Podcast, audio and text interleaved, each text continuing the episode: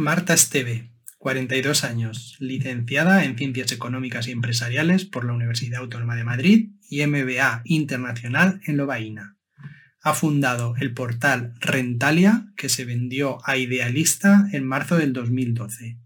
También cofundó Top Rural, que se vendió a HomeAway en abril de 2012. Desde mayo del 2012 es fundadora y directora de un nuevo proyecto, Soy Super, en el cual se ofrece un supermercado que permite comparar precios y hacer la compra en los principales supermercados online de España. Marta también participa como socia inversora de Indexa Capital, Vino Gusto, 118870 y Familia Fácil. Desde su amplia experiencia de emprendimiento, aconseja a las emprendedoras y emprendedores que piensen bien en el valor que quieren aportar al cliente y en el equipo que le va a acompañar. El camino es duro y hay que ir bien acompañado. Podcast Competencia Digital. Episodio 3.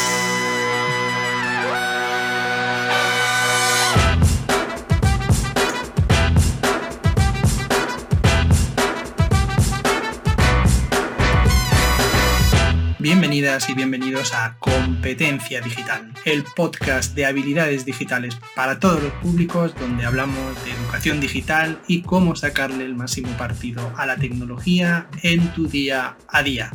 Soy Miguel López G, creador de la iniciativa La Familia Digital, la familia-D, para llevar hasta tu casa la educación digital que no te enseñan en la escuela. Y en el podcast de hoy, tercero ya de esta serie, ya vamos avanzando, vamos a contar, mm, vamos a acortar un poco el podcast porque tenemos una entrevista bastante interesante sobre emprendimiento e igualdad de género, empezando desde pequeñines, a la que vamos a dedicar un buen rato de, de este episodio. La palabra del día no podría estar más eh, más, de más rabiosa actualidad, vamos a hablar de las redes sociales. Las redes sociales y hablaremos un poco de la jerga o la gramática de las redes sociales y vamos a revisar algunas de las más populares, viendo un poco qué aportan, algunos de los riesgos que tienen para los más pequeños. En la actualidad educativa también vamos a dejar hoy solamente una noticia muy relacionada con el punto de las redes sociales que tiene que ver con el doble rasero de medir de Facebook a partir de los estudios internos que se están desvelando últimamente en la prensa americana, que ponen de manifiesto el perjuicio que ha tenido Instagram en, los, en las adolescentes, informes secretos que han ido siendo desvelados y que, eh, bueno, pues vamos a analizar un poquito en esa noticia.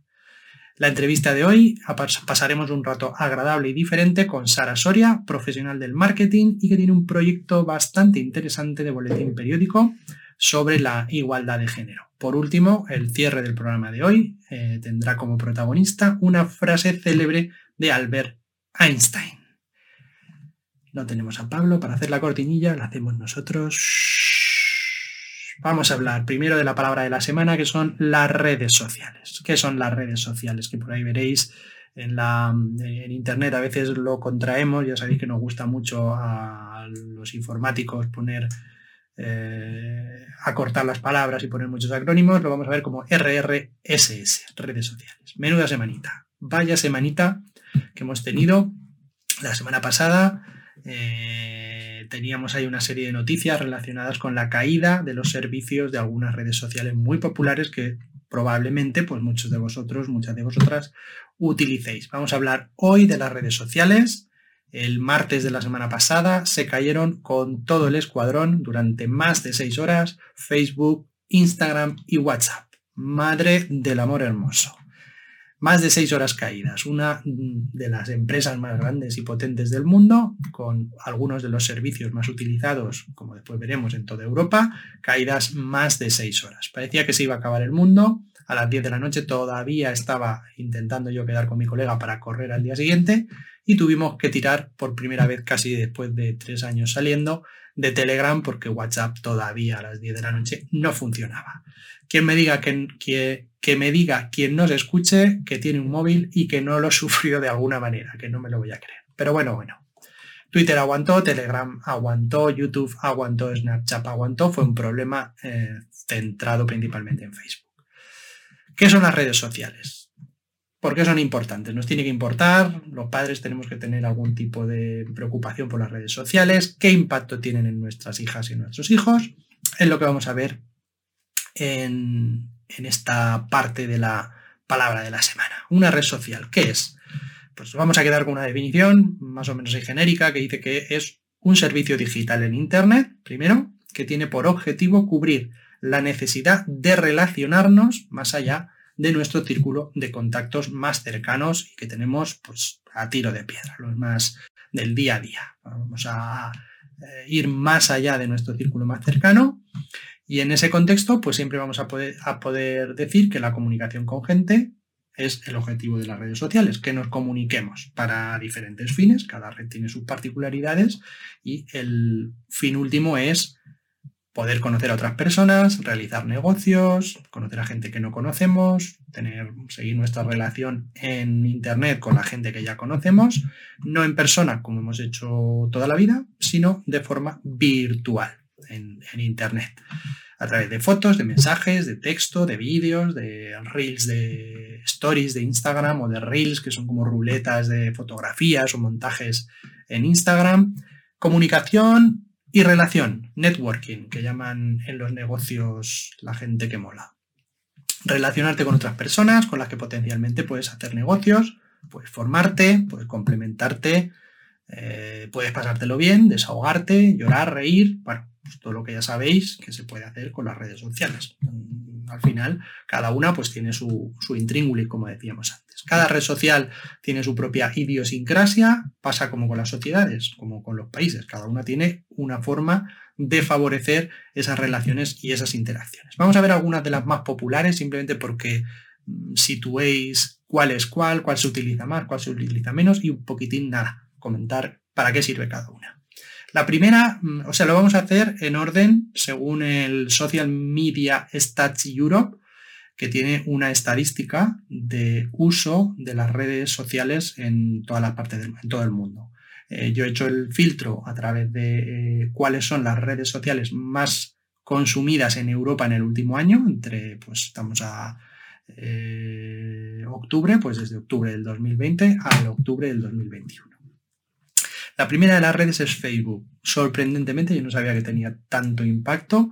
El 78%, el 78,5% de tráfico de redes sociales se lo lleva Facebook en el último año en Europa, como digo. Es una red social Facebook que fue creada por Mark Zuckerberg para poder mantenerse en contacto a diferentes personas y que estos pudieran compartir información, noticias, contenidos audiovisuales con sus propios amigos y familiares. Al principio era más para los colegios superiores eh, americanos y luego pues se fue extendiendo a, la mayoría de, la población. Es uno de los canales digitales más conocidos por todos los usuarios que navegan por Internet y también ha sido uno de los que más se ha hablado por sus filtraciones de datos recientemente, desde hace ya unas semanas, eh, con interés político, como sucedió hace ya unos años en, alguna campaña política americana, que se filtraron datos de esa red eh, social.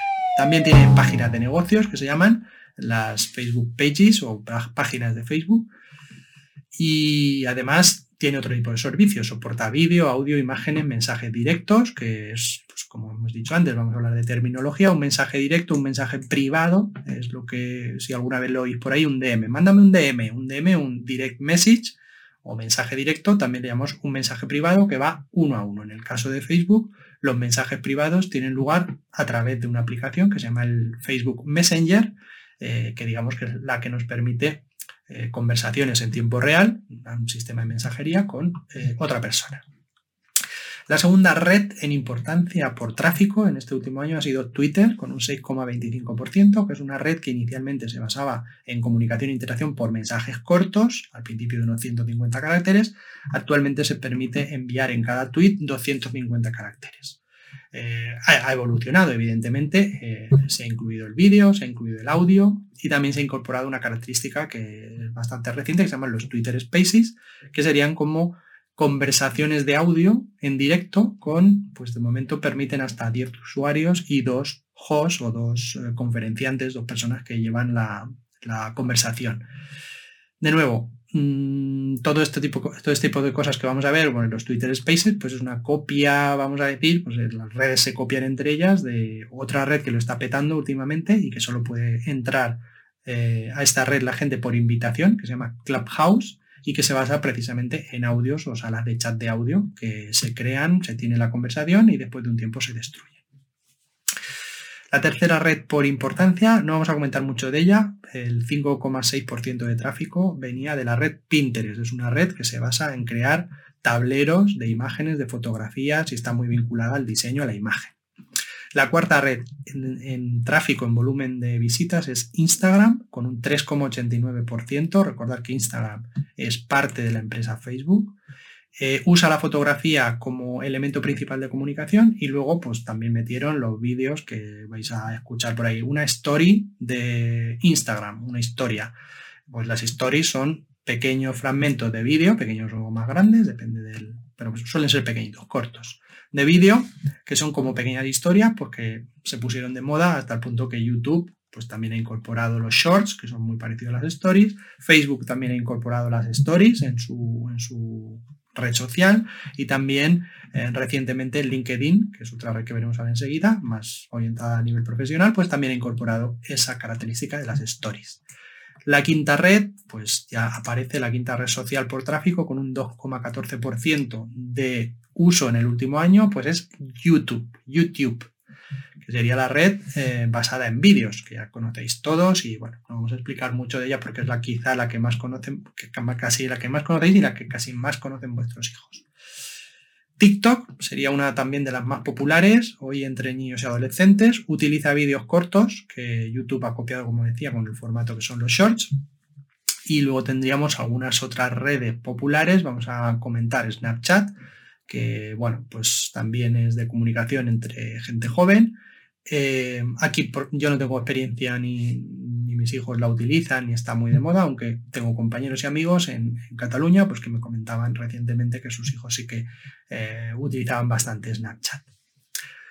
Saltando un ambiente más profesional, más de currículum, de trabajo, estaría una red que compró Microsoft que se llama LinkedIn, LinkedIn eh, mucho más orientada a establecer relaciones profesionales y hacer negocios. Un profesional del siglo XXI, cualquier persona que busque empleo, pues antiguamente estaban los portales de busco empleo y de mm, infojobs y todo este tipo de cosas, pues ahora esta red social ha sustituido esos servicios y bueno, pues normalmente tienes tu presencia, tu perfil y no, vas incorporando la carrera que has hecho, en qué centro lo has hecho, qué proyectos has trabajado, qué certificaciones tiene y pues te permite publicar también post, un post vamos a denominar a un artículo, a un, a un escrito que hacemos generalmente pues de cierto, de, cierta, de, cierto número de palabras, un artículo más o menos, pues un ensayo o algo que escribimos relacionado con lo que hacemos.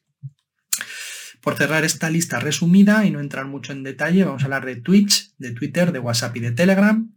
Twitch primero es una red de retransmisión de contenidos en directo, también está de moda porque ha, habido un, problema de seguridad que ha tenido últimamente la semana pasada en el que se permitía con ese fallo ver el contenido, el, diré, lo diré, el, código fuente, es decir, que las personas que pues, explotaban ese fallo de seguridad podían acceder al código fuente y ellos mismos poder poner en marcha una red Twitch.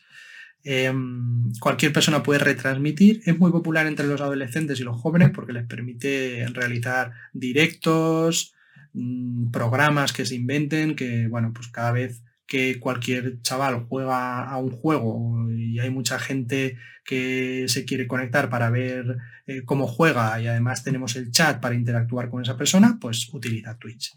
También se está utilizando mucho en lo que son el formato podcast en vídeo, de manera que se hace como un show y se retransmite la entrevista o el programa del vídeo en directo. Es muy popular, bastante adictiva, tiene mucho tirón y se ha gamificado mucho. ¿Qué es eso de gamificarse? Cuando una red social se gamifica, la palabra gamificar o el verbo gamificar, que evidentemente no existe en castellano, pues hace referencia a la palabra inglesa game, juego, y se trata de introducir características de juego, pues como ya hemos comentado, vamos a comentar enseguida, que las redes lo que intentan es captar nuestra atención el máximo tiempo posible. Por lo tanto, introducir mecanismos de juego en esas redes, pues mm, las hace más adictivas, las hace que queramos pasar más tiempo en esas redes.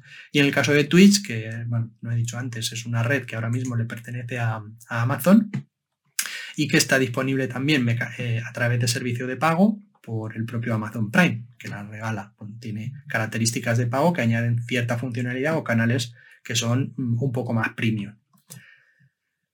Mi sobrino Oscar me mandó hace un par de semanas una invitación a otra red, a Clubhouse, que ya he comentado antes. Gracias, Oscar, si me escuchas desde aquí por tu invitación. Que sepas que si me oyes, estoy probando y viendo qué hace, si ese hype que se ha creado, decimos hype como que hay, una, hay mucha gente que está metiéndose ahí, hablando del tema y usando las invitaciones, pues a ver qué nos depara esa red. De momento no, voy a, no, puedo contar todavía mucho de esa red. Y por último, y por cerrar esta lista, tendríamos WhatsApp y Telegram, que son las dos redes sociales que me he dejado para el final, porque igual, al menos la primera, la de WhatsApp, pues eh, quizá la gente la conoce más. En este caso, ambas son eh, redes sociales y aplicaciones de comunicación basadas en mensajes de tipo chat aunque poco a poco pues, se han ido incorporando servicios como la videollamada, las notas de voz, la posibilidad de crear grupos tanto públicos como privados y bueno, pues muchos más servicios que se han ido creando en esas redes. Ya hemos repasado algunas de las redes sociales más populares y las que más impacto pueden tener las familias, tanto por parte de los padres, de las madres y de los hijos.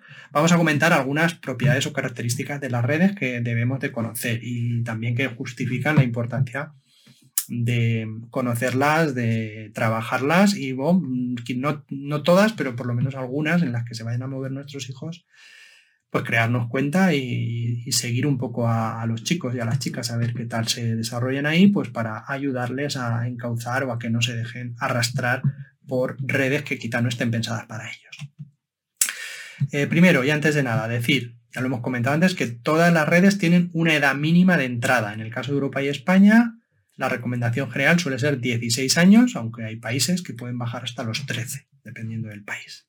Seguramente conocéis a niños de menos edad que están utilizando TikTok o que están utilizando eh, otras redes como Instagram, por ejemplo. ¿Por qué la restricción a los niños de las redes sociales? Pues precisamente por la vulnerabilidad que tienen, en particular los adolescentes, y el cómo les puede afectar una publicidad, una eh, un uso que no sea el adecuado de esas redes, ¿no? Como veremos después. Y todo esto tiene que ver en cómo se han diseñado y cómo se piensa y cómo se construyen las redes sociales por dentro. Eh, una de esas características que tenemos que conocer desde antes de ayer es que las redes sociales están diseñadas para enganchar, para crear adicción y para pasar tanto tiempo como sea posible en ellas. Se juega un poco con nuestro cerebro. Mm, se quiere mantener a la gente en línea y que se, eh, participemos en la propia red. En ese sentido, pues mm, lo podemos pasar bien un rato, pero mm, tenemos que moderarnos en, el uso de, ese, medio, de ese canal. Eh, las redes recogen todos los datos de miles de millones de personas en todo el mundo que están utilizando esas redes eh, para alimentar sus algoritmos. Y esos algoritmos llegan a saber mejor que nosotros mismos lo que nos gusta, lo que nos atrae, las cosas que nos interesan. Y de esa manera adaptan la publicidad que nos enseñan, las recomendaciones que nos hacen o la gente, los perfiles que nos están mostrando. Las redes saben cuándo vamos a desconectar y cuando vamos a desconectar nos ofrecen reclamos que capten nuestra atención saben cuándo llevamos días sin conectar y nos bombardean con notificaciones que captan nuestra atención y en el caso de, los, de las chicas y chicos, pues quizá eh, puedan distraerles de tener una concentración en lo que tienen que hacer, en estudiar o en un trabajo que tengan que eh, realizar o en las propias interacciones humanas que también hay que cuidar. Por eso, desde aquí yo os voy a recomendar eh, tener cuidado con el uso de las redes sociales por los más pequeños y por la parte de los adolescentes, que no se haga ningún o sea, que no se les deje eh, de forma sin supervisión exhaustiva y sin que los papás y las mamás conozcan perfectamente en qué redes su hija o su hijo se desenvuelve. Esto es muy importante y de ahí que haga este llamamiento a que conozcáis las redes, os creéis un usuario y eh, pues trabajéis, veáis un poco cómo funciona esa red y veáis cómo se desarrolla o qué uso le dan los chicos de la edad de vuestros hijos. ¿vale? Siempre además vamos a tener un control de tiempo restringido para su uso, hasta que tengamos ciertas garantías de que tienen los conocimientos, una mínima educación digital, eh, para que cuando llegue el momento pues sepan moderarse, al menos que sepan las consecuencias de no hacerlo. Y lo más importante es que no pierdan la brújula fundamental de discernir qué es lo importante y qué no es lo importante. Las redes son un sitio excelente para hacer negocios, para hacer dinero, ese es el uso que, por ejemplo, le doy yo. La red LinkedIn se utiliza para hacer negocios y fortalecer las relaciones profesionales, encontrar trabajo. Hay otras redes como YouTube que se basan más en entretenimiento, en educación, podríamos decir también, pues para aprender determinadas cosas, algún programa, algún oficio, prácticamente todo está en YouTube.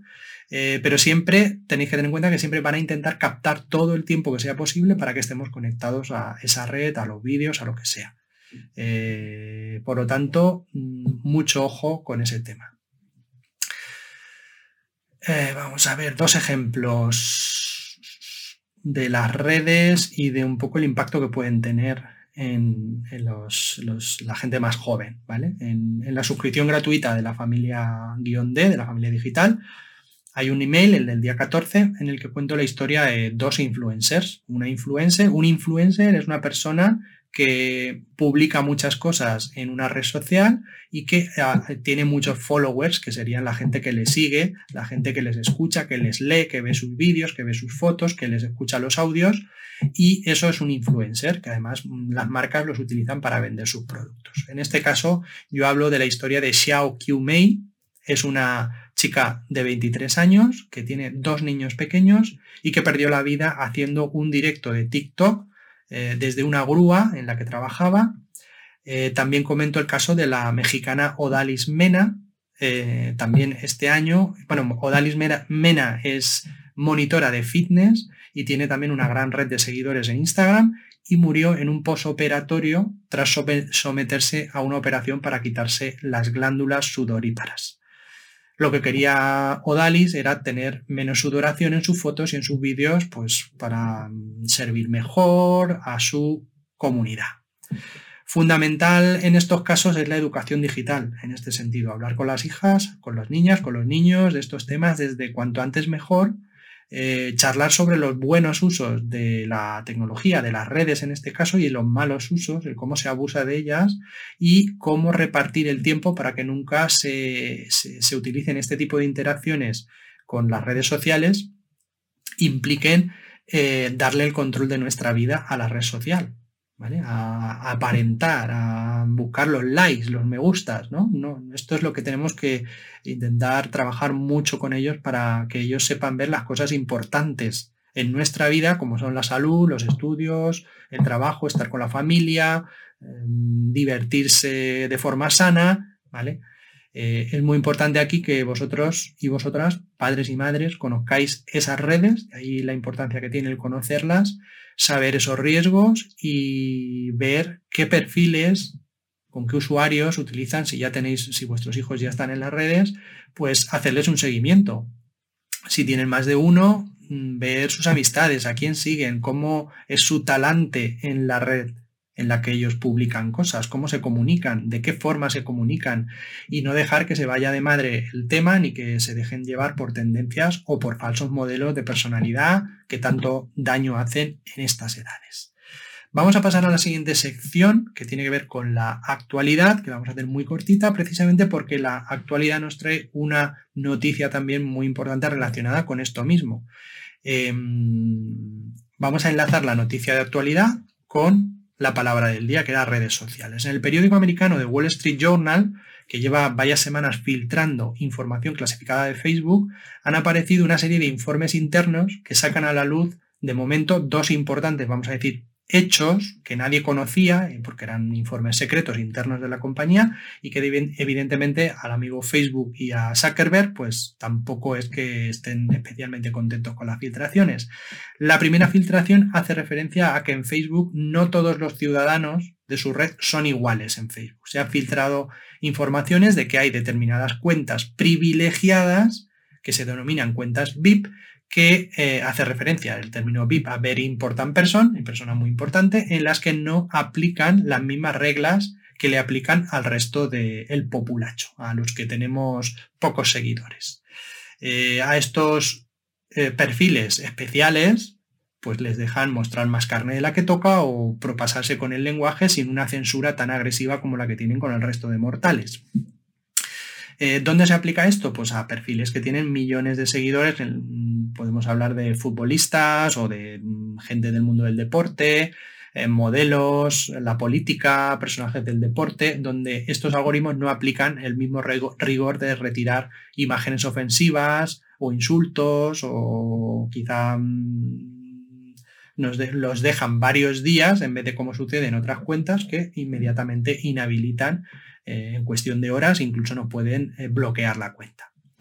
Primera bofetada a Facebook en este sentido, que siempre había mantenido su apuesta por censurar cualquier tipo de violencia verbal o física, incluso en la publicidad, que tiene unas reglas bastante exigentes en lo que se refiere a no mostrar pechos descubiertos, no mostrar eh, imágenes de un antes y un después, donde se vea un cambio muy radical, no hablar de dinero de forma que es muy fácil ganarlo, bueno, pues en todo eso, como decimos, hay un impacto importante y se ha demostrado con esa información que hay cuentas donde no se aplican las mismas reglas.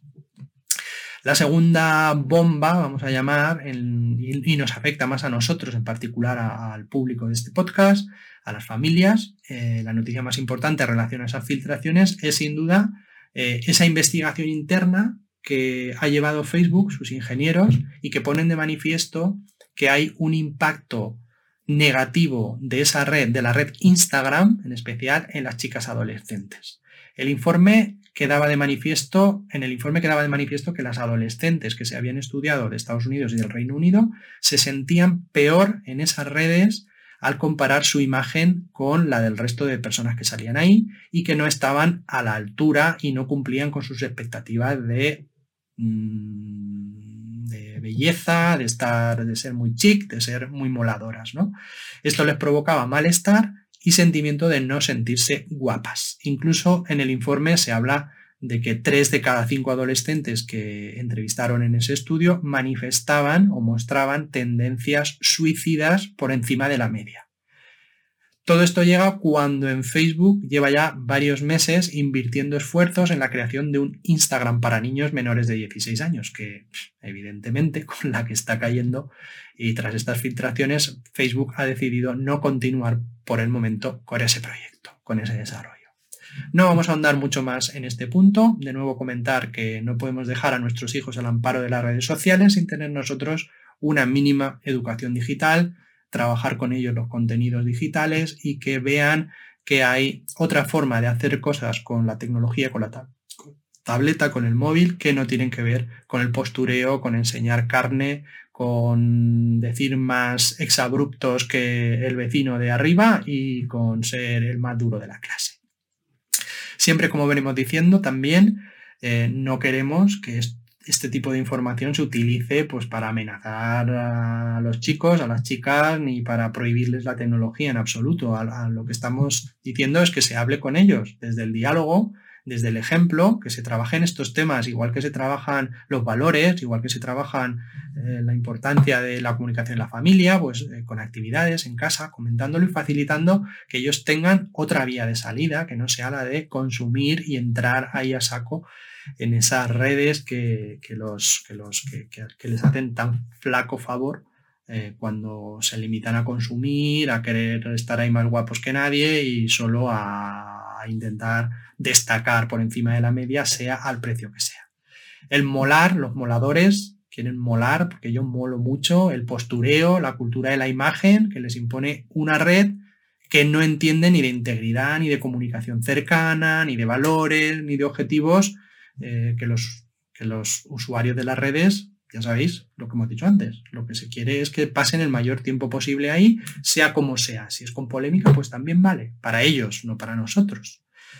Vamos a cerrar esa noticia de actualidad con la recomendación para todos los oyentes que tengan Netflix. Hay un documental que se llama The Social Dilemma, el dilema social, que os recomiendo encarecidamente a madres y padres que le echéis un vistazo, que os lo apuntéis para verlo desde un punto de vista crítico. En el reportaje, varios ex trabajadores de diferentes redes sociales, como Google, como Facebook, eh, como varias redes sociales y empresas de software muy grandes, las americanas, pues comentan lo que se cocía por dentro, los riesgos y peligros que ellos veían en las mismas y los cotejan con datos e investigaciones que como parte de nuestra educación tenemos que conocer. De nuevo, ojo, no queremos demonizar las redes sociales, ni la informática, ni las tabletas, ni nada. Tienen su motivación, podemos sacar utilidad, como hemos comentado de ellas. Hay muchas personas mayores que gracias a las redes sociales han podido en el confinamiento comunicarse con, sus seres queridos, pero siempre tenemos que ser conscientes del uso responsable, de qué son, de cómo funcionan y de que al final quien tiene que sacar partido de las redes sociales somos nosotros o nuestros hijos, no las redes sociales de nosotros. Así que ahí os dejo eh, esa reflexión, que lo primero, lo más importante son nuestros valores, eh, los de nuestra familia y la comunicación cercana, cara a cara con nuestros familiares y amigos. Y cerramos aquí la sección de noticias y pasamos a la entrevista de la semana. Esta semana en la sección de la entrevista vamos a tener una emprendedora con mayúsculas, un ejemplo de cómo una mujer que no ha tenido bagaje ni estudios relacionados con la tecnología, actualmente desarrolla su profesión como una comunicadora de campañas de marketing digital, en este caso es lo que llamamos una marketer. Ella ayuda a conectar, a transmitir valores a la gente de su producto, de su servicio, de su empresa y a generar confianza en los clientes. Además, Sara tiene un proyecto personal de emprendimiento muy interesante que ha puesto en marcha una iniciativa de un boletín periódico que nosotros en Jerga Digital hablamos de una newsletter, de una newsletter, eh, que es una publicación que sale pues cada semana centrado en la igualdad de género y en concienciar de la importancia que tiene el romper los clichés y esa cultura que hemos ido mamando desde que éramos pequeños, todos nosotros, eh, en la que se nos han ido estableciendo una serie de estereotipos que no nos damos cuenta que tenemos, pero los tenemos. Entonces, bueno, pues está bien que una persona, muchas personas en este caso, nos ayuden a romper esos estereotipos para poder conseguir una igualdad más real para las niñas y para la mujer en general. Y lo que veníamos diciendo en el episodio anterior, eh, del episodio 1, que lo que queremos es que las niñas apuesten también por carreras técnicas, tecnológicas, y en eso pues vamos a ver qué nos cuenta hoy Sara Soria sobre ese tema y su motivación o su, em, su razonamiento sobre el por qué también hay menos mujeres en tecnología de lo que cabría esperar. Hoy en nuestra, en nuestra entrevista contamos con Sara Soria, que bueno, ahora nos va a explicar más ella, se va a presentar un poquito, pero bueno, ella tiene una profesión que es marketer, si no me equivoco, es especialista en marketing y a la vez tiene una afición es una newsletter, que hoy conoceremos qué es eso de la newsletter y de qué le gusta hablar y, y por qué le gusta hablar de ese tema a Sara Soria. Buenas tardes, Sara. Buenas tardes, Miguel. ¿Qué tal? Pues muy contenta de estar aquí, la verdad. Me gusta mucho tu proyecto, ya te lo he dicho, eh, y me gusta mucho el enfoque y creo que me va a servir a mí también. Encantada si te puedo ya ayudar Estupendo, claro que sí, porque un poco el objetivo de las entrevistas es que mm, la gente normal y corriente, la gente de la calle que no está metida en temas de digitalización o que no realiza proyectos o iniciativas en Internet, pues que conozca que hay gente de todas las edades, de todos los eh, géneros que están haciendo cosas interesantes que no son informáticos ni son especialistas en tecnología ni nada, entonces se trata un poquito de ver modelos de gente que hace cosas para que la gente se anime a hacer cosas chulas con la tecnología y que no sea, pues eso, que siempre pensamos que es un ladrón de tiempo, que es una cosa que muy adictiva, que tal. Educamos a los mayores y los mayores tenemos que educar a los pequeños, que son los que vienen detrás, y un poco pues ese es el, objetivo de, este proyecto. Pues encantado de que estés aquí con nosotros. Cuéntanos un poquito, Sara, ¿quién es Sara Soria? ¿A qué se dedica Sara Soria? Bueno, yo como bien dices soy marketera, me dedico al, marketing, trabajo en el departamento de comunicación de una empresa industrial y ahí pues, eh, eh, pues hacemos de todo, ¿no? Los catálogos, la web, eh, el email marketing y bueno, yo sobre todo eh, estoy más especializada en marketing online porque al final es lo que me gusta y siempre uno se especializa sin querer en lo que más le apasiona. Y luego aparte, pues tengo un side project que es Mentes Despiertas, eh, que es una newsletter. Eh, que bueno, antes estaban de moda los blogs, ¿no? Y ahora parece que es la fiebre de las newsletters, que al final es una suscripción. Eh, dejas tu email y te envío un email semanal con, con ideas combativas para, para promover la igualdad. ¿Vale? El tema de la igualdad es un tema que siempre me ha, bueno, desde que desperté un poco, ¿no? Esta desigualdad que hay en esta sociedad, porque eh, a mí lo que me alucinó en su día cuando me di cuenta es que muchas veces pasa desapercibido, ¿no? Y, que cosas que hacemos en nuestro día a día sin quererlo, pues eh, promovemos la desigualdad. y, y, bueno, empecé a leer sobre el tema porque yo empecé a encontrarme mal, ¿no? Porque veía como injusticias y me daba la sensación de que era la única que las veía, pues en el trabajo, en, la calle, en mi grupo de amigos. Y, y, bueno, empecé a leer y a interesarme sobre el tema y me pareció pues como apasionante, ¿no? Que hubiera tantas cosas que pudiéramos hacer y que hacíamos que sin querer con eso estábamos perpetuando la desigualdad y que el mundo no cambie, ¿no? Hacia, hacia una sociedad más justa. Y eso es un poco.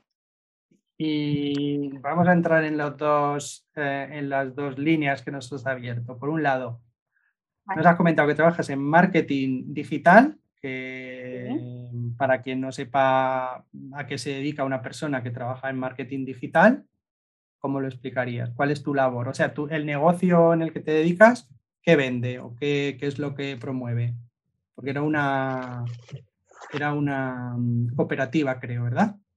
Sí, es una cooperativa. Es una cooperativa, lo que significa que todos los socios, todos, bueno, no, el 80% de los trabajadores somos socios de la empresa y bueno, esto significa que eh, tenemos poder de decisión y bueno, que vamos todos a una, ¿no? Que cuando las cosas eh, van mal en la cooperativa, y los datos no dan, pues podemos tomar la decisión de bajarnos el sueldo y que cuando las cosas van bien, eh, pues repartimos beneficios. Y luego pues, trabajo en una empresa del sector industrial que vende pues fachadas y, canales materiales para la construcción. construcción.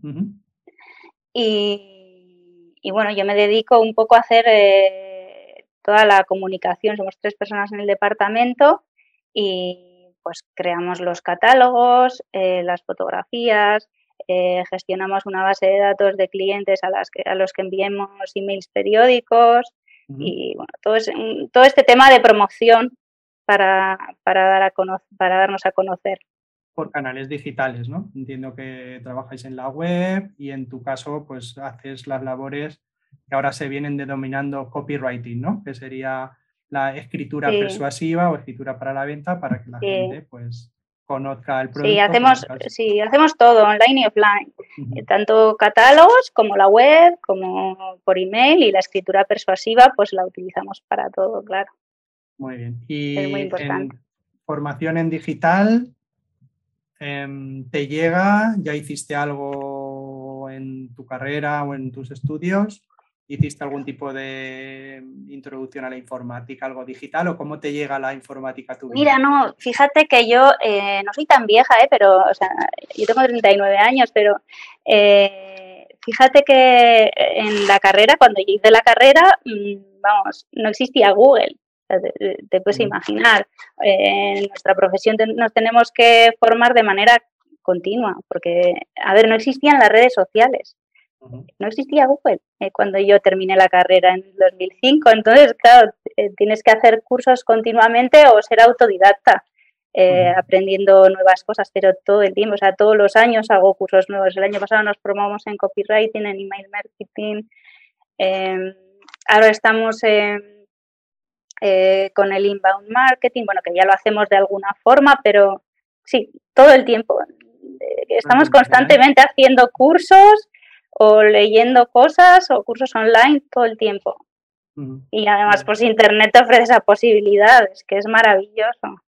Claro, claro, claro. Es una, ventana al mundo y sobre todo pues con todo lo que ha pasado del COVID y demás, entiendo pues por lo menos los negocios digitales, todo lo que tiene que ver, en nuestro caso también lo hemos visto como ha hecho pues, a muchos negocios, les ha perjudicado por desgracia, más tradicionales, pero a los que éramos digitales, pues la verdad es que se ha notado reducción de costes porque ya no sales a viajar y que luego pues, los canales digitales te permiten tener mucho más impacto pues, en formación, en comunicación, en reuniones, pues todo lo que estamos viviendo. Claro. Vale, o sea que muy autodidacta por lo que veo. Y luego la segunda pata, que es la que más nos interesa, de lo que has comentado, el tema de la igualdad, cómo surge en ti, qué es lo que te hace ese punto de decir, mm, tengo que hacer algo. Pues no, no hubo un momento en concreto, la verdad. Eh, las ganas de hacer algo surgen de, mm, de, crear, ¿no? Yo eh, para este año me puse como objetivo eh, pues pasar de ser consumidora a ser creadora, ¿no? Muy, importante. porque siempre estoy consumiendo y, y, bueno, la mejor manera para crear un side project me pareció algo pues con lo que llevo leyendo un montón de tiempo y que conozco bastante bien, eh, pues cómo, cómo aplicarlo a, a, que sirva para alguien más al final. Los creadores de contenido somos muy esto de compartir, ¿no? Y si el día de mañana creo una comunidad y, y me lleva a algún lugar, no lo sé, pero para mí era muy importante que estuviera alineado con mis valores.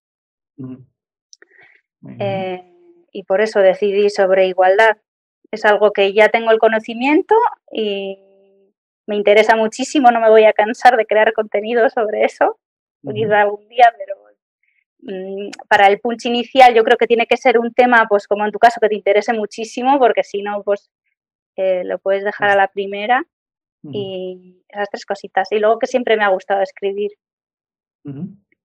¿Tienes hijos? Sí, tengo dos niños, de tres y seis años y también cómo les llevas el tema de la educación en valores y en igualdad con los peques en casa. Pues eh, poco a poco voy intentando pues que tengan referentes. Ahora eh, he creado una selección de cuentos, bueno, tengo una colección de cuentos, por ejemplo, los cuentos a mí me parecen una herramienta pues muy poderosa para transmitir valores. Y y para crear significados, ¿no? Para que ellos tengan referentes. Y pues eso, con los cuentos soy muy cuidadosa. Por ejemplo, tengo una selección eh, que he creado y que he publicado en la newsletter y, que tiene muy en cuenta pues que rompen los estereotipos, eh, tienen referentes femeninos, eh, bueno, promueven valores que tienen que ver con la igualdad. Fenomenal, súper importante hoy en día, ¿no? Porque nosotros venimos aquí, pesa mucho la cultura y poco a poco pues vamos despegando, ¿no? Yo recuerdo cuando éramos pequeños, mm, cuando era más pequeñín, en casa pues cuando se sentaba mi padre nos sentábamos todos y hasta que no se levantaba pues no, no podía levantar nadie y, y la hermana, mi hermana era la que limpiaba la mesa, la que recogía, ¿no? Era lo, típico, mucho tiempo atrás, ya todo eso después, pues poco a poco, eh, en nuestro caso, por lo menos nuestra familia, pues fue evolucionando y bueno, nosotros somos tres hermanos y una hermana, eh, yo soy el más pequeño y, y, fueron cambiando las cosas, pero bueno, sí que es cierto que en las personas más mayores pues sigues viendo todavía ese, pues eso, esa cultura, ese bagaje que toda una vida, pues con una, un ambiente, un contexto pues muy, muy sesgado hacia esa cultura más de hombres, ¿no? Sí. Pues es muy complicado porque al final lo hemos mamado. Yo también tengo dos hermanos y en nuestros testimonios es muy común decir, ah, pues a mí me obligaban a hacer la cama y a mis hermanos no. Es que al final eh, eh, hemos crecido en, ese entorno, entonces eh, lo trasladamos, igual no tan de forma explícita, pero lo hacemos de forma inconsciente. Sí. sí, así es, sí. Pues súper interesante. Entonces, empiezas tu side project, que sería tu iniciativa o proyecto al margen de tu trabajo habitual, que consiste en una newsletter, que para los que nos oyen y no sepan qué es una newsletter, pues es como una publicación con carácter periódico, en tu caso creo que es semanal.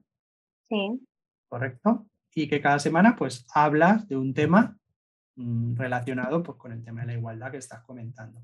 De lo que nos planteabas de los cuentos, em, cuéntanos un poquito o un consejo que ya puedan tener, vamos a poner todos los enlaces a la web de, de la newsletter y a tu canal de, tu Twitter y demás para que la gente esté, que te pueda seguir, que vea un poco lo que comentas. Pero mm, cuéntanos un poquito de esos cuentos. Comentabas que haces una selección, porque imagino que tienes unos criterios, porque si nos cogemos los cuentos, también tienen históricamente muchos de ellos una carga sesgada, ¿no? Claro, es que mira, lo, lo amamos sin querer. Por ejemplo, el cuento de Caperucita Roja. En el cuento de Caperucita Roja, pues eh, Caperucita eh, y su madre son las que cuidan a la abuela, o sea, ellas son las que se encargan de los cuidados. Eh, y eso ya le estás poniendo un estereotipo de género, ¿no? al final, a los niños y a las niñas desde pequeños les lanzamos mensajes distintos sin querer, ¿no? Mm. Se espera que te comportes de una manera determinada eh, en función de si eres niño o niña. Y, pues a los niños, por ejemplo, se espera que sean valientes, que sean fuertes. existe una creencia como de que los niños son más listos, ¿no? Y, y, a las niñas pues les trasladamos que tienen que estar guapas, que tienen que estar perfectas. O sea, es como que educamos inconscientemente, sin querer, a los niños en la valentía y, a las niñas en la perfección. Y todo esto al final, pues deriva en una falta de confianza para las niñas, pero hasta el punto de que hay estudios que confirman que a los seis años eh, ya las niñas eh, se piensan que, son menos listas que los niños. Y esto es brutal, porque al final, mira, en, el, en el último podcast eh, comentaste el informe de Tech He visto un estudio, sí, un informe de Tech Radios que decía que menos del 25%. Eh, mm, sí, que menos de. Que, las que, las mujeres que se matriculaban en carreras científico-tecnológicas eh, denominadas STEM, eh, solo se matriculaban el 25% de mujeres. Y esto es una consecuencia directa de los roles de género que les transmitimos, porque les decimos que los niños tienen que ser listos, que las niñas tienen que estar guapas, y sin querer, en las cosas cotidianas de, la vida, les, estamos diciendo qué lugar van a tener. Eh, cuando, cuando es que ya desde que nacen, ya desde que nacen les hablamos, hay estudios que demuestran que les hablamos distinto en función del género, que a las niñas eh, como se supone que tienen que ser más sensibles, pues em, las contenemos más cuando lloran y a los niños les decimos que no lloren. Y todo eso al final deriva en, en la desigualdad, en que nos, y, lo hacemos de una forma tan natural que creemos que está naturalizado y en realidad es una construcción social que nosotros mismos promovemos a través de los cuentos, a través de la tele, a través de la televisión, a través de, las cosas que les decimos. A las niñas, pues yo que sé, siempre las vestimos con vestidos, ¿no? No digo yo que no haya que ponerle vestidos a las niñas, ni no haya que vestirles de rosa, pero que siempre a una niña lo primero que le dices es, ay, qué guapa estás, tal. Y mientras que a un niño se le habla de cosas más interesantes. Entonces, eh, nosotras interiorizamos que lo importante es estar guapas. Y, ¿no? y entonces todo eso deriva en una desigualdad. Te voy a mm. contar una, anécdota. Así. Mira, yo cuando el año pasado, Alicia, que es mi, niña pequeña, sí. tiene siete años ahora, cuando venía del cole el año pasado tenía un profesor. Y, y cada vez pues siempre hablamos con ellos cuando viene a comer, siempre intentamos, ¿qué tal hoy? no sé, ¿qué te ha dicho el profesor? No sé cuántos. Y era pues tenía la costumbre, este chico, eh, de decirle, hola, ¿qué, pasa, guapa? Hola, Alicia, guapa, ¿cómo estás? entonces yo siempre le decía a Mario, a mi siguiente hijo, digo, ¿a ti alguna vez tu profesor te dice hola, guapo, ¿cómo estás? ¿O tu maestra te dice hola, guapa, hola, guapo, ¿cómo estás? Digo, no, esto de hola, guapa, pero ¿por qué hola, guapa? Sí, es que son pequeños detalles sutiles que luego si los afeas parece que eres borde, pero pero que al final es necesario que dejemos de hacerlo porque es que promueve la desigualdad. Y lo que te decía de, de, las carreras STEM, que al final deriva en una falta de confianza en las niñas y todo eso hace que se piensan que son, son, eh, son menos listas y ya no, no quieran acceder, es que ya inciden sus intereses, ya no quieren acceder a carreras que son más científicas, más como de chicos, ¿no?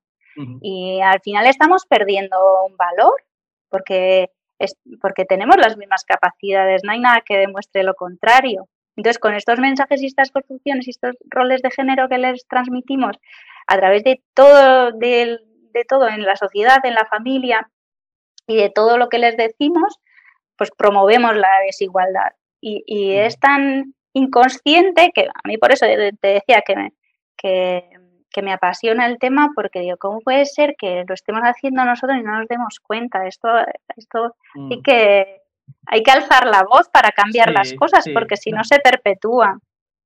Yo ahí... Y lo que te decía de Caperucita, pues eh, lo que, por ejemplo, tengo un eh, cuento de Caperucita pues que está reescrito y que, y que Caperucita es valiente y es fuerte y vence al lobo porque no necesita que venga nadie a salvarlo. porque en el cuento original tiene que venir un hombre a salvarle. Ellos encargan los cuidados de la abuelita y tiene que venir un hombre a salvarle, ¿no? Pues, pues yo les leo cuentos en las que las mujeres son protagonistas, son valientes, son fuertes. O, por ejemplo, tengo un cuento muy chulo que, que, lo pongo también en la newsletter, que eh, aparecen cuerpos desnudos no normativos, ¿no? Pues aparecen pues, eh, mujeres desnudas y culos gordos y delgados y y, esto, es muy, muy importante que lo vean también para que mm. no se crean que como lo que ven en la tele que tienen que ser así y luego no hay no deriven en problemas de, de anorexia, de bulimia y estas cosas. Sí. Pues a, mí, a mí me llama mucho la atención también, el otro día lo comentaba con ellos, porque el, el, rato a lo mejor, o sea, normalmente la tele no la ven comiendo nunca porque es momento para hablar en casa. Claro. Y cenando a veces sí que les ponemos el iPad y con la condición de que mm, sea algunos dibujos educativos o alguna cosa. Entonces, hace poquito hemos terminado de ver, ellos han terminado yo ya lo había visto muchas veces, Érase una vez la vida. No, Érase una vez el hombre, el hombre, Érase una vez el hombre, el de la ah, vida. Ah, claro, es que era el hombre. Han visto los inventores y bueno, en este caso, el, la traducción, porque es francesa y no te sé decir el título en francés, pero en la traducción al español era Érase una vez el hombre. Entonces, lo, lo, que me hacía gracia era que en, los dibujos, tanto las mujeres de Cromañón, los hombres de Cromañón, pues las mujeres salían desnudas y salían, se veían los pechos, como amamantaban a los niños, y ahora es justamente como que no hay ningún tipo de exposición de unos dibujos, es impensable de hoy en día, porque esos dibujos son del 80, del 70 y pico 80, es impensable ver ese tipo de, de representación de la mujer ahí, ¿no? Y aquí, sin embargo, o sea, eso ahora se censura, pero están las chicas perfectas, ¿no? Y los chicos perfectos, súper estereotipados, musculosos, altos, esbeltos. La chica esta, ¿cómo se llama? La de... La que es como una mariquita. Uh, bueno. Ladybug. ¿eh? Ladybug, correcto. Eh, Súper esbelta, súper delgada y tal. Digo, claro, joder, o sea, pasamos de un punto, de un extremo al otro. O sea, no estamos enseñando ya pechos, ya no es una cosa que es natural, una madre amamante a su hijo, pero les estamos dando otros patrones claro, fíjate, les regalamos Barbies, que son, muñecas súper sexualizadas, maquilladas hasta no sé ni dónde, eh, súper exuberantes, con una cintura de avispa. Es que. Con los morros. Es que ya solo eso, hay que regalarles barriguitas, que yo tenía unas muñequitas gorditas. Yo, yo, mira, cuando mi hijo, cuando Mario, que era pequeñito, pues tendría tres años y nos pidió que quería una aspiradora, de regalo y le trajimos, y era el más feliz del mundo con su aspiradora y le trajeron los reyes una aspiradora de juguete y demás porque le gustaba, eh, se ponía y estaba ahí, la encendía, hacía ruido. Y no sé, si un crío quiere una cosa que tradicionalmente hemos catalogado como que es un regalo de niña, pues tampoco es que los padres ahí, no, es que esto no, niño, esto no, pues igualmente una chica. Sí, muchas veces somos nosotros mismos los que tenemos el prejuicio y el problema mucho antes que ellos. Pasa con los eh, carritos de bebé y con los muñequitos, ¿no? Cuando a una niña siempre eh, se le regala las muñequitas y los carritos de bebé, que parece que ya te están diciendo que tienes que cuidar y que este es tu papel, ¿no? Mm. Y, y si un niño los lleva, pues bueno, ahora cada vez se ven más, pero ya no son rosas, que sean de otro color, ¿sabes? Por si acaso, pero muchas veces el problema lo tenemos nosotros mismos. Y ellos, ellos si tú le das indistintamente un juguete u otro, mm. cogen igual.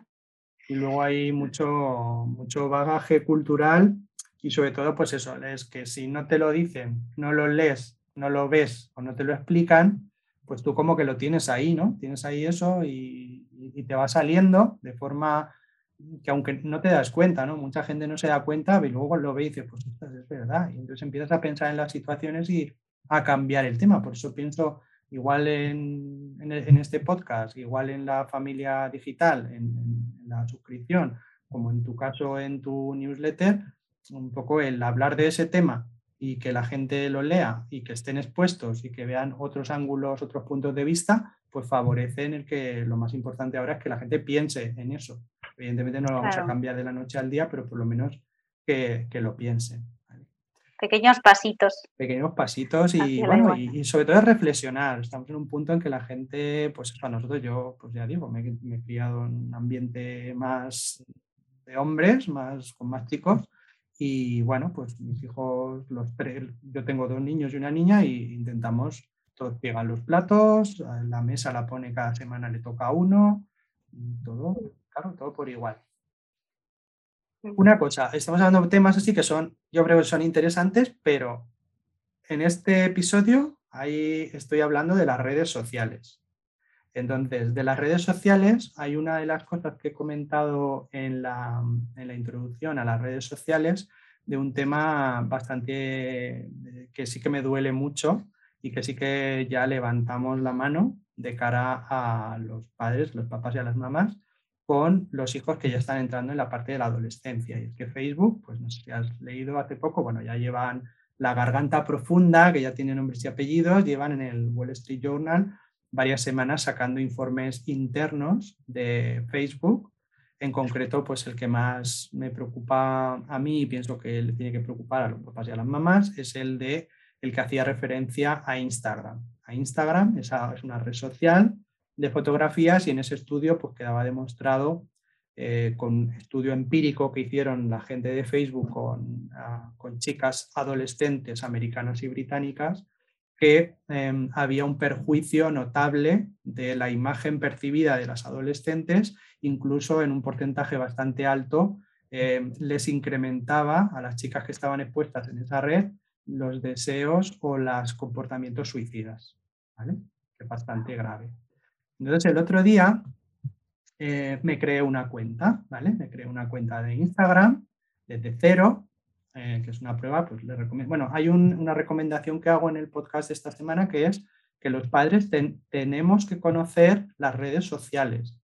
Aunque no estemos en ella ni vaya con nosotros, las tenemos que conocer porque nuestros hijos van a estar y van a oír hablar de ellas y se van a meter. Entonces nosotros ya tenemos que empezar a conocerlas para empezar ese caminar y empezar a trabajar el tema de las redes sociales con ellos en casa para que cuando llegue el momento, igual que con el tabaco, igual con el alcohol, igual con las drogas, cuando llegue el momento, al menos hayamos hecho todo lo posible que esté en nuestras manos como padres o educadores y educadores para que ellos mm, ya se hayan visto expuestos desde una perspectiva educativa, positiva, que les refuerce su personalidad y que les refuerce las cosas importantes en la vida.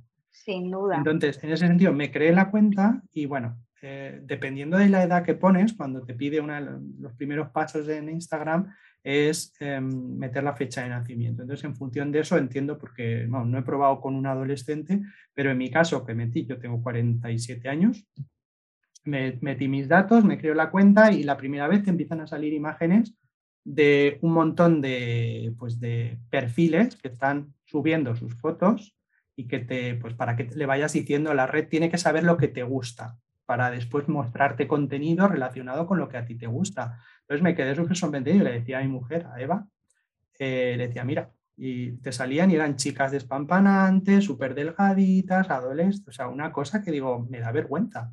O sea, me da vergüenza que el primer impacto que te da una red sea este como TikTok, que también es una red muy pro, muy, que está muy de moda en, los adolescentes y preadolescentes, pues eso tenemos que tener mucho cuidado con ello. Y estoy hablando mucho en, este programa de ese tema Y de nuevo, pues quería aprovechar para eso, porque también tiene que ver mucho con esa imagen que comentabas tú, de que mm, les estamos un poco forzando a que se vean en un espejo que no es realista. Que no es realista. Nada. Entonces, bueno, pues Que no refleja la realidad. No lo refleja en absoluto.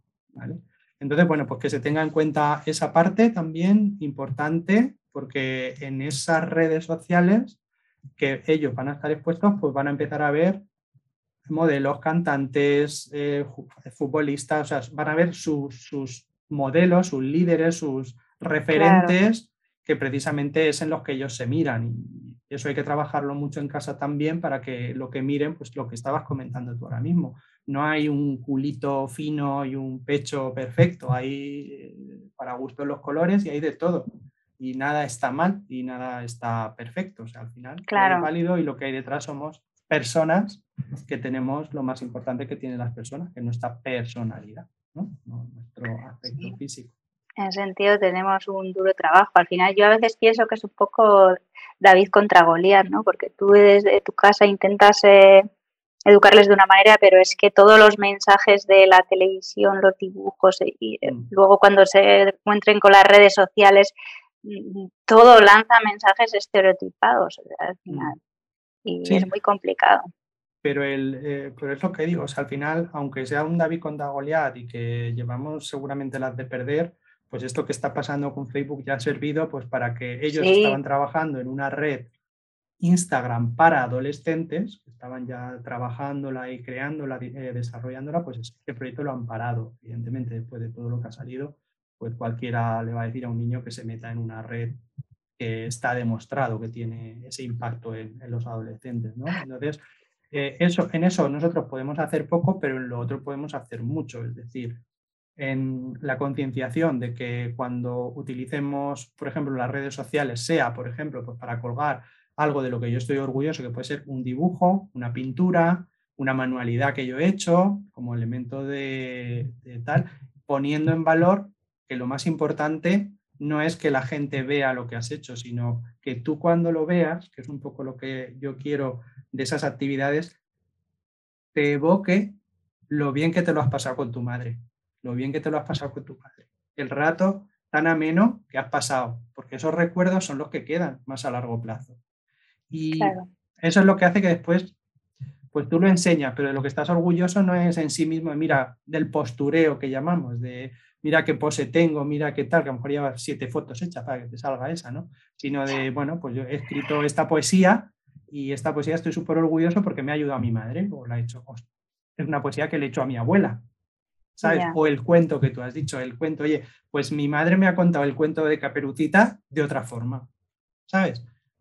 Y eso es lo que te refuerza la actividad previa, lo que has hecho en casa y demás. Y eso es lo que queda, es un poco el pozo que hay que conseguir para que vayan teniendo, sean más fuertes en ese aspecto que les van, a, les van a bombardear después y que es lo que tenemos que intentar un poco evitar y que muchas veces los papás pues, y las mamás pues toma la tableta, estoy muy cansada y autorregúlate tú. Y ese es el peor favor que les podemos hacer, ¿no? Que se autorregulen. Desde luego. No se van a autorregular. Evidentemente, un niño una niña, en cuanto se enchufe y empieza a ver una serie de cosas que le enganche, y bueno, el otro día también lo comentaba, no sé si era Aitana, la cantante, comentaba que, que me pongo ahí en el TikTok para dos minutos y te, te das cuenta llevas una hora porque son cosas muy, muy cortas. Porque están diseñadas para están para ser adictivos. Entonces, claro, mm. Mm, no. O sea, si yo tengo 20 minutos, media hora para esto, grabarme una cosita o poner mi dibujo, eh, tal, pues ya está, se terminó y después tengo otra actividad. Otra Porque fíjate que esto, esto que estás diciendo nos cuesta a nosotros mismos.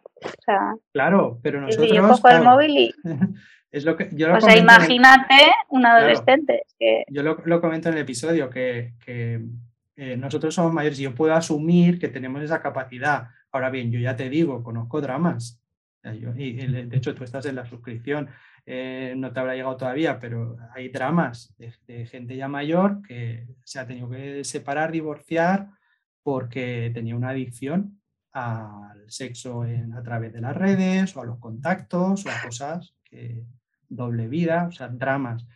se presupone, pero claro, yo eso, si lo veo en un adulto, al final mm, te puede dar más pena, menos pena, ya llega un momento en que, joder, pues a lo mejor no ha tenido ese acompañamiento y demás, pero lo que quiero es que eso no llegue a pasarle ni a mis hijos, ni a tus hijos, ni... Ya.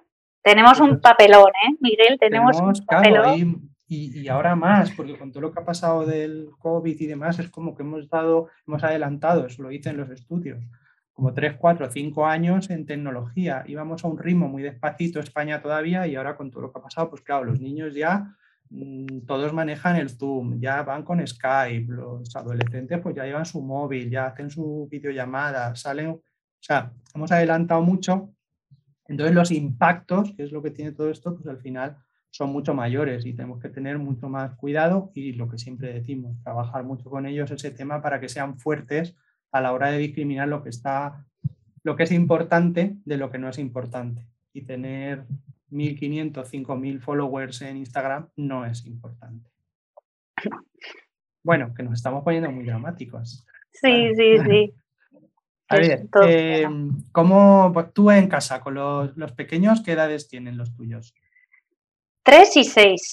3 y 6, o sea que están ahí, el de 3 está más bonito que nada, que decimos aquí en la mancha. Sí, qué gracioso. Y el de 6 ya en el cole, ¿no? Ya ha empezado.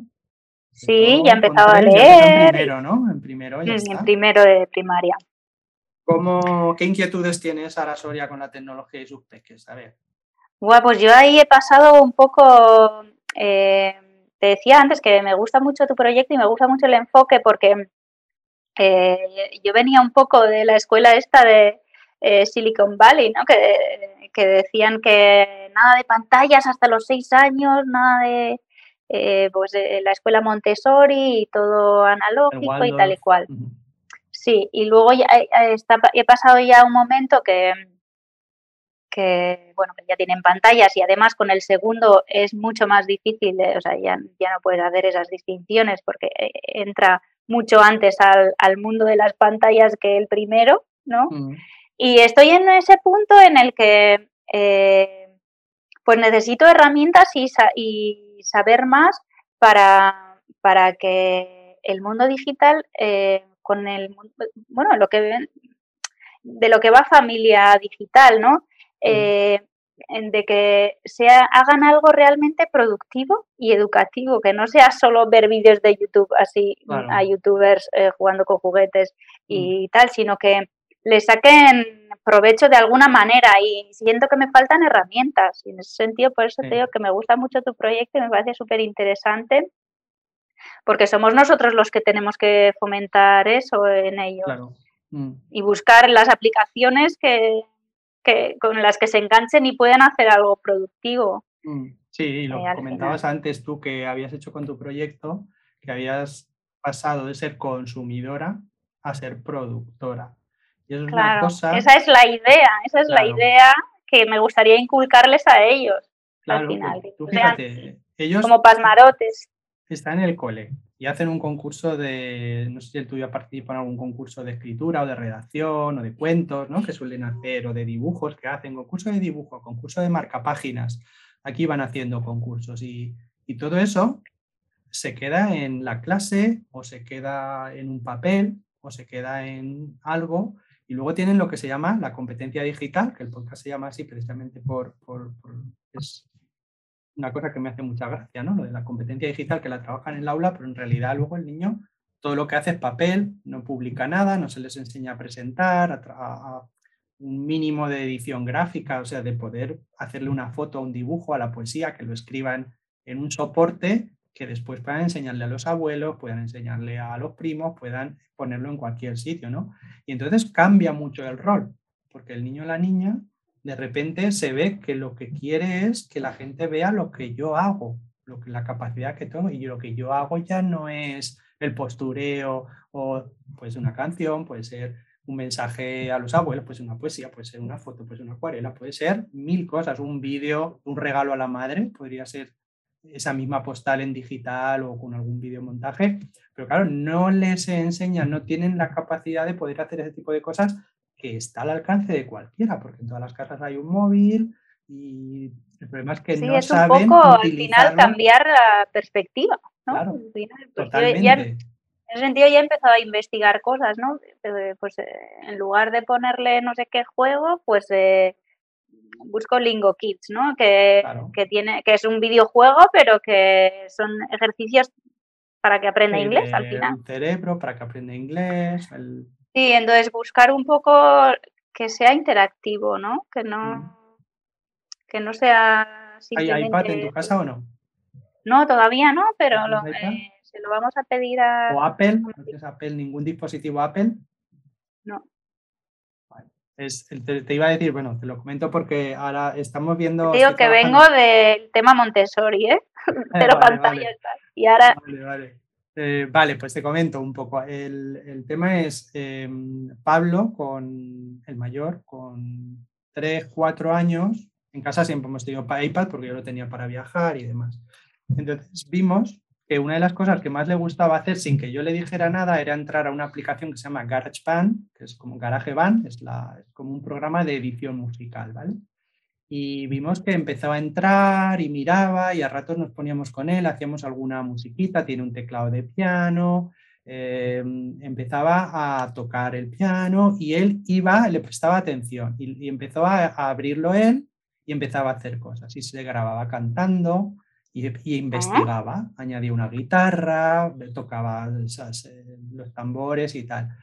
Em, pues aquello, o sea, yo soy muy partidario, lo veíamos en, en, la otra entrevista del otro día, de fomentar, o sea, de darles muchas posibilidades para ver en qué destacan o con qué se sienten a gusto y fomentarles aquello con lo que se sienten a gusto. En ese caso, pues vimos que ya durante un tiempo él estaba muy aficionado, estaba aprendiendo las eh, do, re, mi, fa, sol, las teclas, el tal, y hacía música, ya empezaba a hacer su música. Entonces, al final, ¿en qué derivó eso? Pues que uno de los regalos de Reyes, pues le hicimos un piano, ¿no? Un piano, pero ya no fue un piano, ya compramos un piano porque vimos que le gustaba, ya no era un piano de juguete, era un piano no profesional, pero un piano pensando que a él le gustaba piano pues eh, él ha hecho sexto, ha empezado el instituto este año, pues este año en la graduación de sexto tocó una pieza de, de Ludovico Einaudi con otro compañero al piano, que toca muy bien el piano, le hemos puesto un profesor de piano que ha, dado dos horas a tal. Y bueno, ahora él ha decidido que no quería el, entrar al conservatorio, pero Mario, por ejemplo, que tiene ocho años, sí que ha entrado este año al conservatorio porque vio a su hermano que tocaba el piano y él quería tocar el piano con su hermano. Y la pequeña Alicia vio que tocaban el piano y ella no va a ser menos. Yo quiero tocar el piano porque me gusta la música. Entonces es como una cosa que empieza en un dispositivo, pasan un rato haciendo algo que es música, descubriendo cosas que no ven en el colegio ni nada, y como eso va evolucionando a que hacen otro tipo de cosas con un dispositivo electrónico. Puede ser, seguramente en Android, en el móvil normal, también habrá aplicaciones de este estilo de música. Entonces es, otro tipo de cosas que puedes hacer con los, con los críos, con las crías, porque les encanta y ellos mismos van haciendo otro tipo de cosas y descubren que se pueden hacer muchas cosas con eso. Y en relación a lo que comentabas, pues sí, hay, también es un poco mito, ¿eh? lo de Silicon Valley, las seis, hasta los seis años y demás Elon Musk, ya has leído la, la suscripción, ¿no? Eh, se inventó en SpaceX porque, y él lo dice abiertamente, que sus hijos han aprendido más en YouTube que en la escuela, ¿vale? O sea mm. que no hay que demonizar a la tecnología, tiene su papel y evidentemente lo que tienes que hacer es encauzarles a que sean creadores y que, sean, que, que, aprendan a resolver problemas con la tecnología. Evidentemente, si los ponemos como, se, como la tele antes, que los pones ahí delante y lo que hacen es ver YouTube y encima les dejas que... Es que no se diferencian nada de la tele. Nada, nada. No, es peor. Es, es, peor que la televisión, porque en la televisión hay unos contenidos que van por horarios y se cuidan las parrillas para que no se digan barbaridades. En YouTube es la selva. O sea, si no tienes un poco de cuidado, pues desde ver pornografía, pueden tacos, los youtubers, me cago, o sea, improperios que luego ellos incorporan a su lenguaje si no tienes cuidado. Entonces, todo eso, pues hay que trabajarlo también un poco ahí para que no se nos desmadre. Por eso es la importancia que tiene que los padres, nos, los padres y las madres nos concienciemos de la importancia que tiene esa mínima educación digital para hacer cosas chulas y para trabajar con ellos el crecimiento, que no sea solamente pues el, el que ellos vayan un poco a su marcha, que siempre nos dicen, no, es que a mí el niño se nos lleva a tres pueblos, ya, pero bueno, Eso no quiere decir que tenga que ser así. Claro. Bueno, pues recomendaciones. ¿Qué recomendación le harías a los papás y a las mamás que nos oyen desde tu... Ay, pues mira, tengo por aquí un libro que se llama, bueno, este es educar a, un niño en el feminismo, Ajá. la igualdad, porque el feminismo, la palabra está demonizada, pero pues significa igualdad. Eh, este es eh, mm, para los niños, pero Iria Marañón tiene otro que es eh, educar en el feminismo y da, es muy práctico porque da consejitos para, y ejercicios para hacer, para detectar, para no fomentar los estereotipos de género en tus hijos. Hijo, es muy práctico y lo estoy usando un montón. Y esa es mi recomendación. Súper chulo. Y otra recomendación que doy yo para hacer spam de valor, que decimos nosotros, sí. tu newsletter. Pondremos el ah, enlace de esos cuentos, esos cuentos, eh, recomendación de cuentos para la igualdad Sí, si te suscribes y compartes, te paso una, mi selección de cuentos para fomentar la igualdad. y la newsletter es mentesdespiertas.substack.com y me podéis también encontrar en Twitter como arroba sara-soria y por ahí estoy. Utilizo muchas ideas de, de Iria, de este libro. Eh, en la newsletter y cada semana lanzo un tema y lo trabajo y también me, podéis proponer.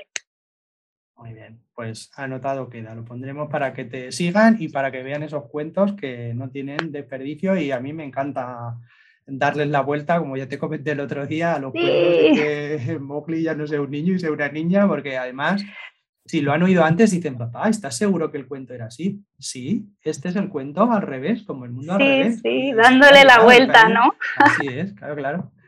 Bueno, yo soy especialista en eso. Sí, sí. Eso es eh, esencial, también para que ellos tengan esa forma de, darle siempre la, vuelta a las cosas, que es también muy mm. importante.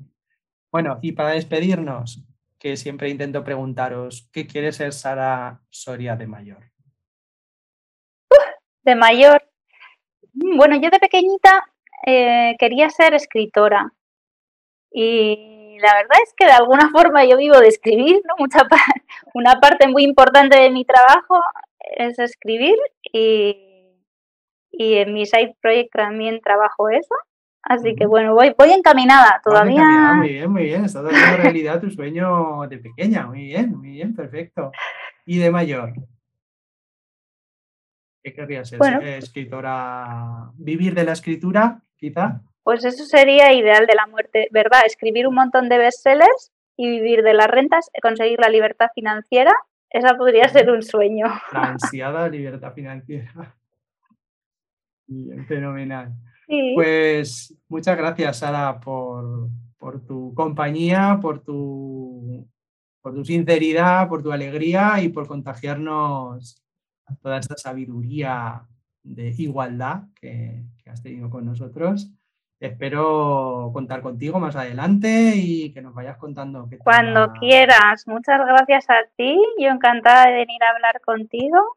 Y ya te digo que tu proyecto es muy interesante y, y va a dar mucho que hablar. Sí, es verdad, es verdad. Hay que concienciar mucho a los papás y a las mamás para que entiendan la importancia que tiene la educación digital. Muy bien, muchísimas gracias Sara, un abrazo muy fuerte. A ti, otro para ti. Estaremos en contacto.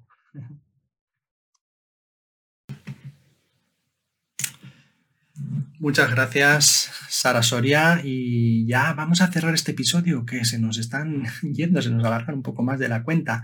Y como comentábamos al principio, vamos a cerrar con una frase de Albert Einstein, que en relación con la educación pues comentaba algo que resuena mucho en un sistema educativo como el nuestro, donde se sigue primando mucho la memorización de grandes cantidades de información que muchas veces los niños olvidan después del examen. Venía a decir Albert Einstein, la educación es lo que queda cuando nos olvidamos de todo lo que aprendimos en la escuela.